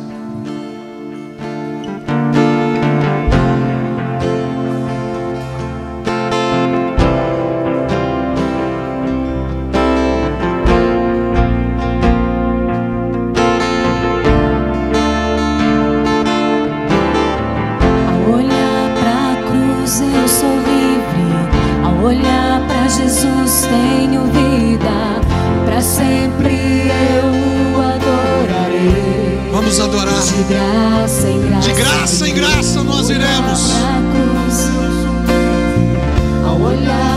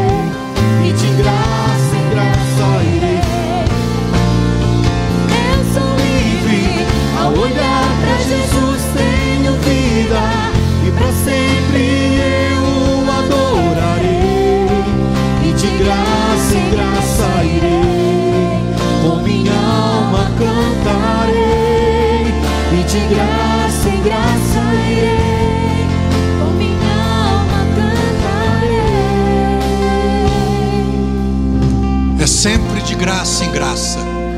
Nunca é de lei em lei. Amém? É sempre de favor em favor. A nossa vida ela será melhorada de favor em favor de Deus por nós. Amém? Senta cinco minutos, eu quero ler um texto com vocês. Letícia, põe para mim, por favor, é Gênesis 14, a partir do 18 compreendido que nós precisamos aprender de verdade.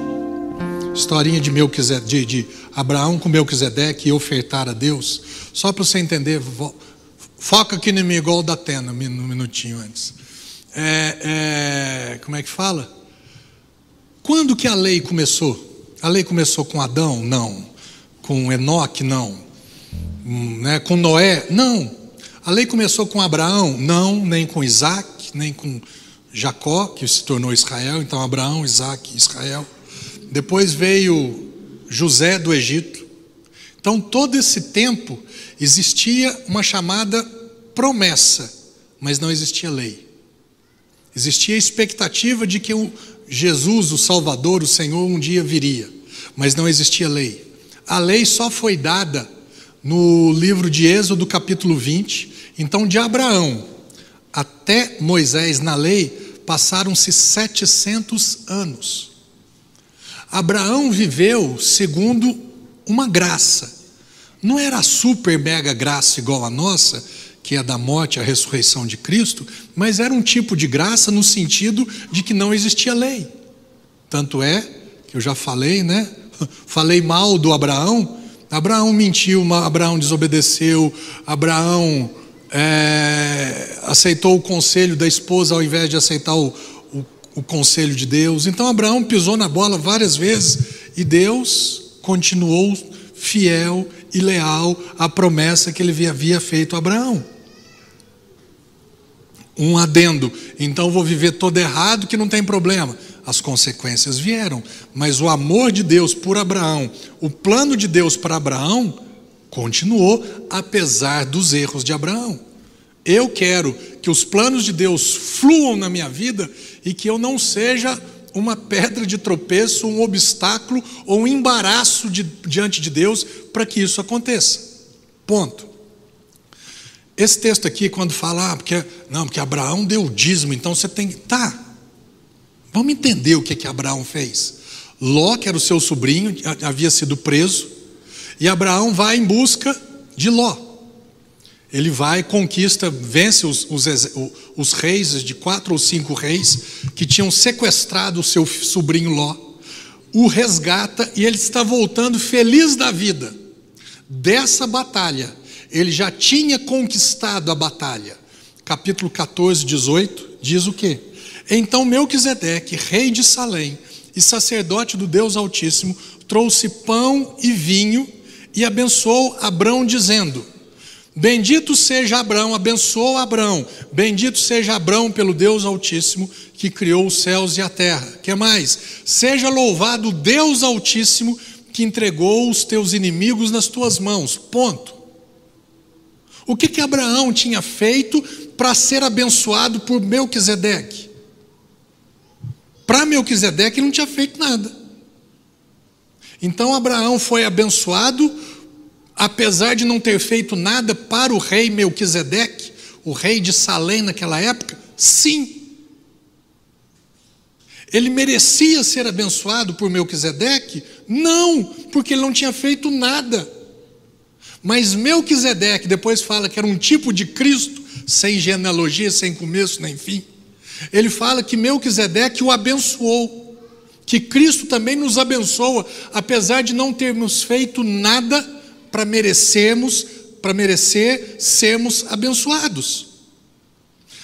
Abraão vai numa batalha, volta com os despojos da batalha, feliz da vida, encontra-se com Melquisedeque, é abençoado por Melquisedeque. Deus é louvado, louvado seja o Deus de Abraão por causa de Abraão. Aí esse último versículo.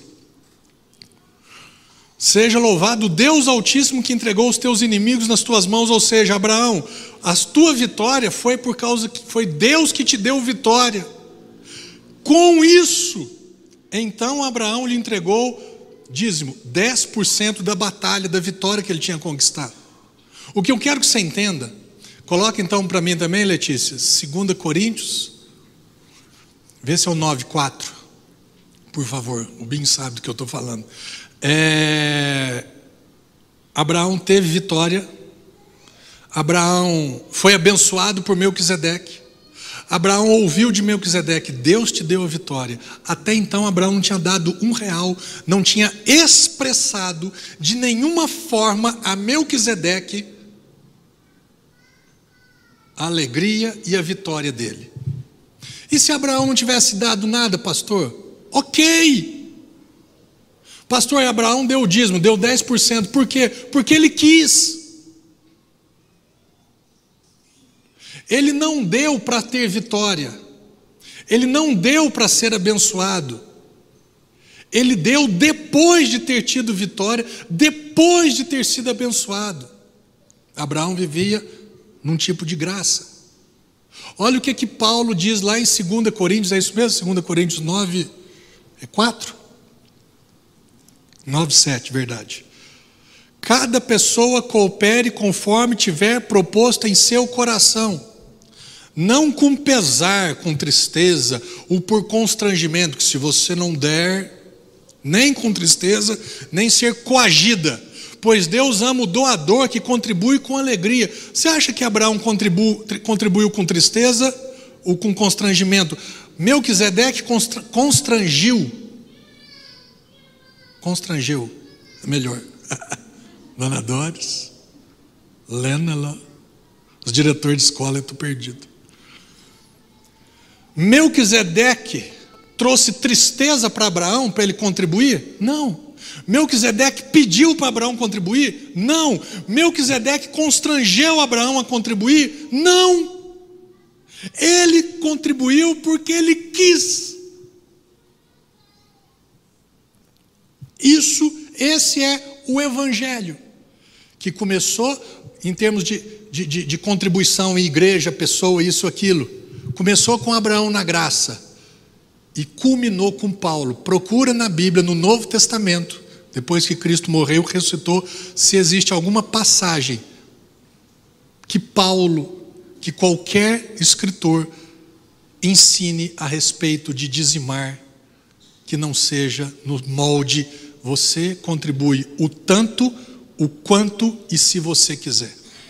Será que Paulo, que escreveu todo o Novo Testamento, três quartos do Novo Testamento, será que o dizimar, o contribuir, o ofertar, se isso fosse obrigatório e necessário para relacionamento e salvação, será que Paulo Paulo, então, ele, ele, ele omitiu isso da gente? Pastor, mas e quando fala lá em Malaquias, que quem não dizima está debaixo de maldição? Carta de é, Deus falou para Malaquias, o profeta Malaquias, para o povo judeu. No Antigo Testamento, que vivia debaixo da lei. É importante contribuir? Sim. A igreja necessita de ofertas, a igreja vive disso, de ofertas, contribuições. Pastor, quanto? Abraão escolheu 10%. Você escolhe algo. Pastor, se eu não quiser dar nada, aleluia. Se eu quiser dar 100%, aleluia. Se eu não der nada, Deus vai me vai pesar a mão? Não. E se eu der tudo, Deus vai pesar a mão? Deus vai abrir o céu então? Não. Tem um texto que eu creio que Deus ele olha para mim, mas deixa eu ver, deixa eu ver. Se eu der para o Marcelo, qual que é a reação do Marcelo? O Marcelo está devolvendo algo. Deixa eu ver se eu der mais. O Marcelo está devolvendo mais. Se eu der mais ainda, o Marcelo está contribuindo mais. Deus tem um único objetivo: que a obra dele continue sendo, que a obra dele continue funcionando. Se você vai ser um dos, é você quem escolhe. Quanto que você vai contribuir, é você que escolhe. A frequência da contribuição é você quem escolhe. Nunca é ação, mas sempre uma reação. Nunca parte de nós, parte de Deus. Quando Melquisedeque fala para Abraão: Louvado seja o Deus Altíssimo, que entregou nas tuas mãos os teus adversários, Talvez Abraão não soubesse que aqueles, aquela vitória foi concedida por Deus e não tinha sido só o braço dele. Da mesma forma, você e eu temos que chegar no final do nosso dia, ou da semana, ou do mês e falar: Deus me deu vitória. O que você fará com a vitória que Deus te deu é responsabilidade sua, é privilégio seu Abraão teve uma reação. Talvez ele não soubesse. E ele descobriu, falou: "Não, eu quero, eu quero contribuir de alguma forma. Eu quero, melhor a palavra que eu mais gosto, eu quero expressar a minha gratidão, o meu reconhecimento naquilo que Deus fez." Ponto. O resto é lei. Amém? Então esse esse momento, ah, pastor, mas não trouxe tem no Pix, tem Pix da igreja, tem durante a semana inteira. Você faz do jeito que você quiser, na hora que você quiser, quando você puder, mas nunca atrele o que você faz para Deus fazer na sua vida. É o contrário. Deus já fez. Agora o que que você vai fazer? Amém? Você é livre para contribuir no nome de Jesus.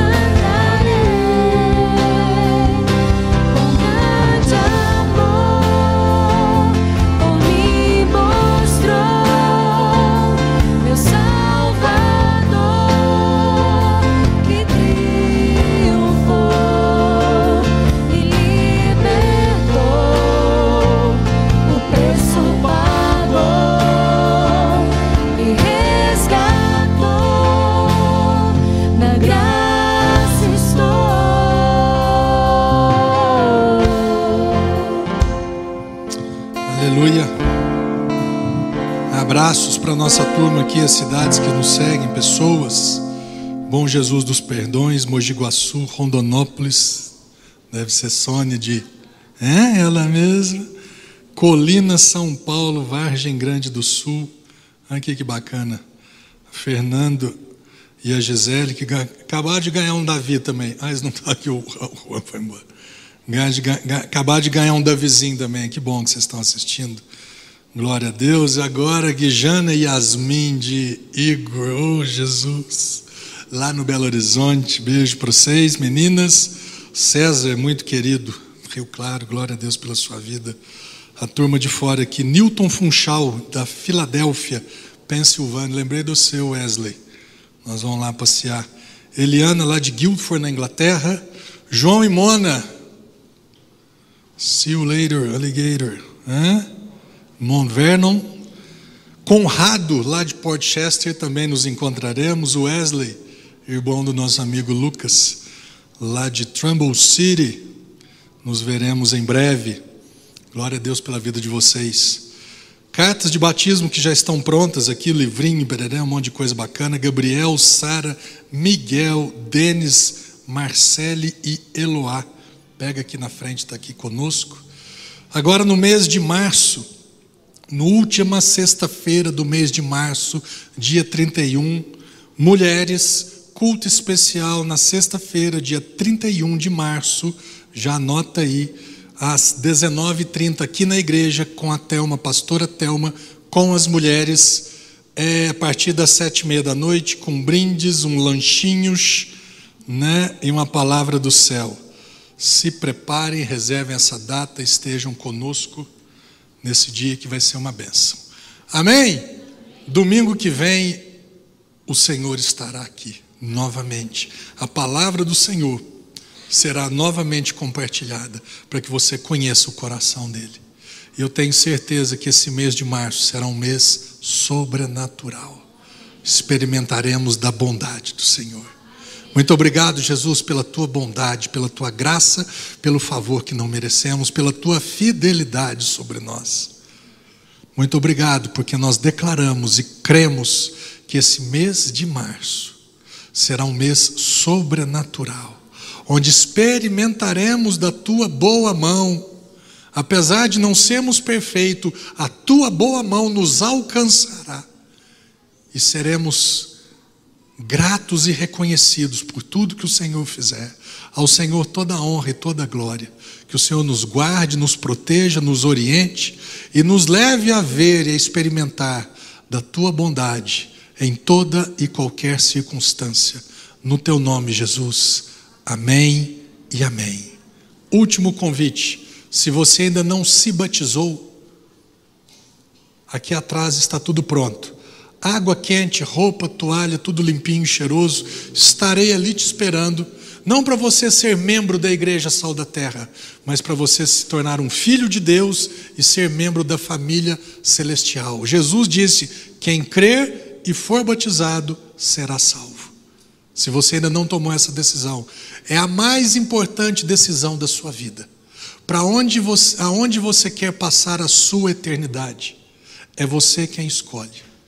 Quem crer no que ele fez e se batizar, demonstrando, expressando a tua fé, Jesus disse, será salvo. Então, se você ainda não tomou essa decisão, não deixa de ser, não deixa passar o dia de hoje. Não começa a tua segunda-feira como começou hoje começa diferente. Amém? Estou aqui te esperando. Que Deus te abençoe em nome de Jesus.